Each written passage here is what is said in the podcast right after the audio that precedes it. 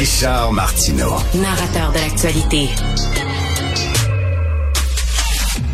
Alors, le chemin Roxham, on en parle beaucoup, hein, puis il y a des gens qui disent, même si on va le fermer, le reste que le chemin, ce chemin-là va rester quand même très populaire. Nous allons en parler avec M. François Audet, directeur général de l'Observatoire canadien sur les crises et l'action humanitaire. Bonjour, M. Audet. Oui, bonjour, M. Martineau.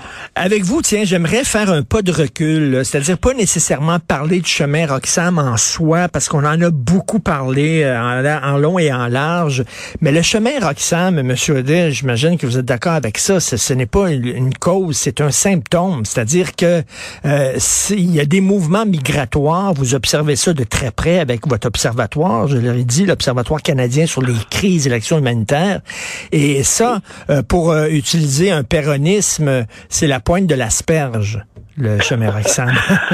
Euh, oui, effectivement. Euh, c'est malheureusement pas euh, euh, très drôle hein, pour euh, la mm. majorité des, euh, des migrants. donc, ce qu'on observe à ce point de, de, de passage-là, c'est l'aboutissement de milliers de kilomètres pour énormément de personnes. quand j'ai énormément, évidemment, les tendances sont à la hausse.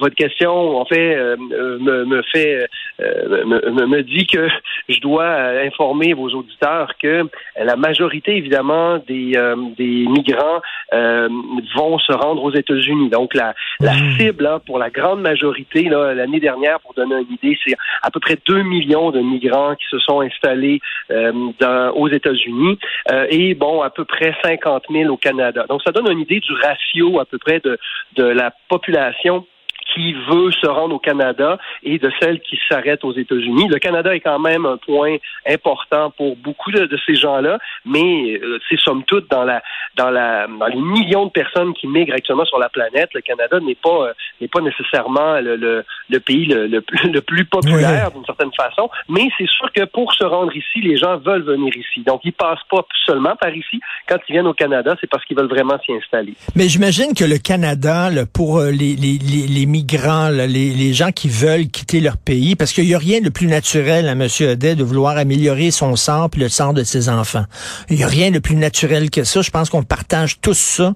Euh, J'imagine que le Canada est vu quand même comme un pays plus doux que les États-Unis, où c'est dur, les fusillades, les meurtres, la compétition, le capitalisme sauvage et tout ça. Ici, c'est vu comme un pays beaucoup plus égalitaire, beaucoup plus doux, donc beaucoup plus invitant.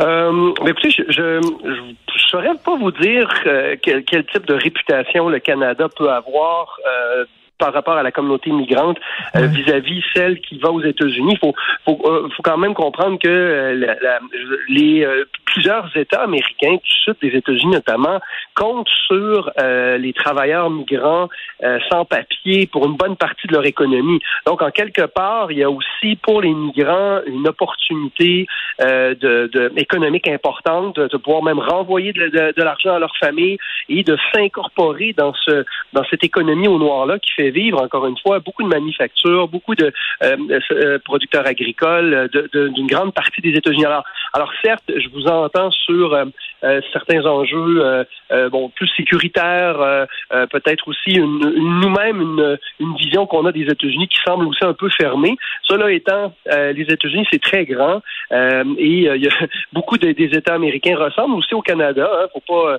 faut pas penser qu'on est mieux que là-bas, mais mais c'est clair que la, la, euh, la, capacité euh, d'accueil des États-Unis reste beaucoup plus importante, notamment pour cette dimension de l'économie euh, de la migration latino-américaine qui va s'incorporer très facilement euh, pour euh, dans, dans, cette économie-là. Ce qu'on a moins chez nous pour le moment, tout le moins. On sait qu'il y a des travailleurs agricoles temporaires qui vont venir, mais c'est organisé euh, et c'est connu là, dans, dans notre fiscalité, hmm. ce qui n'est pas toujours le cas dans le cas des, du sud des États-Unis. Écoutez, on voit là, des crises humanitaires un peu partout à travers le monde. Il y, en a, y en a plein de pays où ça va très mal, que ce soit la Syrie, que ce soit Haïti. Bon, et, et, et, on veut aider ces gens-là, on voudrait bien les accueillir, mais vous connaissez certainement la phrase de l'ancien premier ministre français Michel Rocard qui disait euh, la France ne peut pas accueillir toute la misère du monde. Euh, même chose pour le Canada. Ça vous dit quoi cette phrase-là? Euh, ben, deux choses. L'introduction de votre question est tout à fait vraie. C'est que tant que ça va aller mal ailleurs, les mm. gens vont Ça, c'est certain. Alors, vous avez parlé d'Haïti, c'est clair, euh, euh, le Venezuela, plusieurs pays d'Amérique centrale aussi, où il y a énormément de violence, mais pas seulement ça. Euh, moi, je me suis rendu en Amérique centrale avant, avant les fêtes et on avait, on a recensé 40 nationalités, donc ça, ça dépasse largement le nombre de pays qu'il y a en Amérique latine. On voyait des gens d'Afrique, des gens du Moyen-Orient aussi qui passaient par ces passages-là. Donc, c'est vraiment devenu un passage de, de la migration terrestre mondiale. cela étant tout à fait la capacité d'accueil de tous les pays. Euh, euh, il y, a, un maximum, euh, mais cette capacité, cette capacité d'accueil-là être aussi pondérée par rapport à la capacité des autres. Donc, ce que les Américains veulent ou veulent pas, voudront pas recevoir chez eux, va ultimement déborder, que ce soit à la frontière mexicaine ou à la, ou à la frontière canadienne et vice-versa. Donc, ce sont des vases communicants et très certainement, je ne, je ne, connais pas la solution. Si elle était simple, on, on l'aurait trouvé. Mais très certainement, ça va passer par des ententes, je dirais, continentales, parce qu'à partir du moment où un pays se referme, ben c'est l'autre qui va évidemment avoir une, une, une surpopulation migrante, etc. Alors, je hmm. crois que tous les pays qui sont ouverts vont devoir avoir euh, une, euh, une, conversation sociale sur sa propre capacité d'accueil, mais aussi qu'il y a des ententes claires, par exemple en Amérique du Nord, parce qu'évidemment, c'est des vases communicants. Ce qui se passe au Mexique peut avoir des retombées chez nous, aux États-Unis et vice-versa. Donc, il faut absolument qu'il y ait des ententes continentales sur cette, euh, cette crise migratoire-là, parce qu'on peut parler maintenant d'une crise migratoire dans les Amériques. Oui, tout à fait, une crise migratoire. Et moi, je pense que quelqu'un ne quitte pas son pays de gaieté de cœur. S'il quitte son pays, c'est vraiment que ça va mal, parce que notre réflexe, de rester où on est. Euh, donc, euh, si on veut justement ne pas être euh, submergé de demandes qui va au-delà de notre capacité d'accueil, une, une des façons, c'est à long terme, il va falloir faire en sorte que ces pays-là soient, je veux dire, soient viables pour les gens qui y vivent et qui y naissent? Effectivement, une partie de la solution vient de la solidarité puis de l'aide internationale. Euh, donc, euh, tant que ça, tant que ça, tant que les gangs de rue vont contrôler Haïti, les ben Haïtiens vont vouloir quitter, et a raison. Euh, tant que l'économie du Venezuela va être contrôlée par des gens corrompus et qu'il n'y aura pas d'équité sociale, les Vénézuéliens vont quitter, etc. Donc tout ça, c'est vrai. Et donc, a, une, un rapport de solidarité et d'aide internationale qui est fondamental. Le Canada, évidemment, est, est une petite économie sur l'échelle mondiale. Alors, ça prend des alliés, ça prend évidemment les Américains, les Européens, parce qu'encore une fois, toute intervention de cette nature-là est aussi très risquée, on le sait. On a vu par le passé comment certaines interventions, on peut penser à, l'Afghanistan récente ou ailleurs, qui, dont les succès euh, sont très, très discutables et ont généré plus de migration euh, que de stabilité. Alors, comment, comment intervenir? Euh, là est la question. Et je vous dirais qu'aujourd'hui, on n'a pas de solution miracle sur ce genre d'intervention-là. Même en Haïti, on, voit la conversation est là hmm. actuellement. Certains, certains pointent le Canada en disant il faut faire quelque Euh, tout, je pense qu'on est tous d'accord, mais euh, quoi faire, comment le faire, euh, comment est-ce que ça peut exacerber davantage l'instabilité, est-ce que ça peut mettre plus de pouvoir dans les mains des familles qui sont actuellement sous le contrôle de, de l'économie d'Haïti puis de l'insécurité? Alors tout ça été extrêmement complexe malheureusement. C'est pas c'est pas c'est pas des solutions simples, mais c'est sûr eh que ben quand c'est instable ailleurs, ça, ça, ça, ça, a un effet sur nos frontières ici. C'est très complexe parce que veut dire en même temps, il faut respecter la souveraineté des pays euh, en disant on peut pas débarquer comme ça avec notre armée dès que ça va mal quelque part. Là.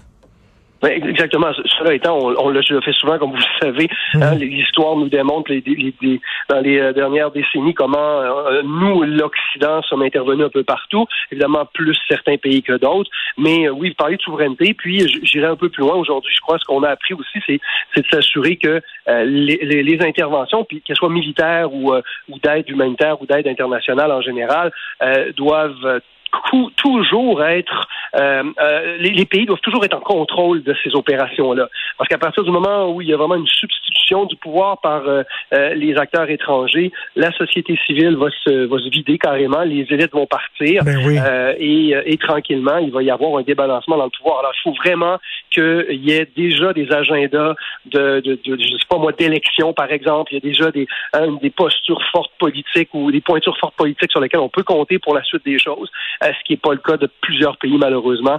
Donc, le, aujourd'hui, au moment où on se parle, la tendance migratoire est, est, à la hausse et va encore être à la hausse pour les prochaines années, sinon décennies, étant donné l'instabilité qu'on observe de par le monde. Et en terminant, M. Audet, c'est très intéressant ce que vous dites. Euh, en, terminant, est-ce que vous voyez un lien, vous, entre les gens qui se sont massés là, au chemin Roxham et le fameux tweet qu'avait envoyé Justin Trudeau en invitant les gens à venir euh, au Canada, on va vous accueillir les bras ouverts et tout ça. Il y a des gens qui disent c'était très mal avisé, c'était naïf, c'était très idéaliste. Et bon, maintenant, on ramasse euh, avec le chemin Roxham ce qu'il a semé avec son tweet. Est-ce que vous voyez un lien, vous, entre ces deux choses-là?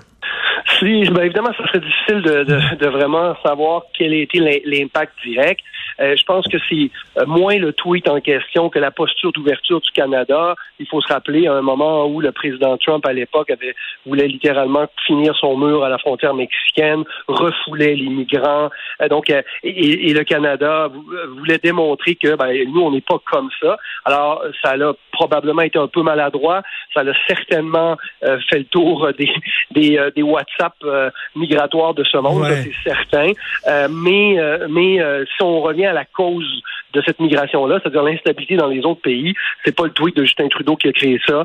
Euh, alors c'est sûr que euh, les gens vont se déplacer, vont aller là où ça va mieux. Chez nous, ça va mieux, euh, avec ou sans ce tweet-là. Mais c'est certain que je pense qu'il y a une leçon à prendre de ce de, de, la manifestation publique de notre ouverture pour être certain que oui, on est ouvert, mais il faut une, une, un dialogue dans notre propre pays pour être certain que ça déstabilisera pas notre propre communauté et qu'il n'y aura pas, comme on l'a vu en Europe ces dernières années, une montée de l'extrême droite, hein, une fermeture, mmh, mmh. étant donné le phénomène migratoire terrestre que l'Europe a observé depuis 5 à 7 ans. Ben oui, tout à fait. Euh, il faut il faut accueillir des gens, mais il faut tenir compte aussi de notre capacité d'accueil. Et ça, c'est pas manquer de cœur et manquer de compassion, M. Audet.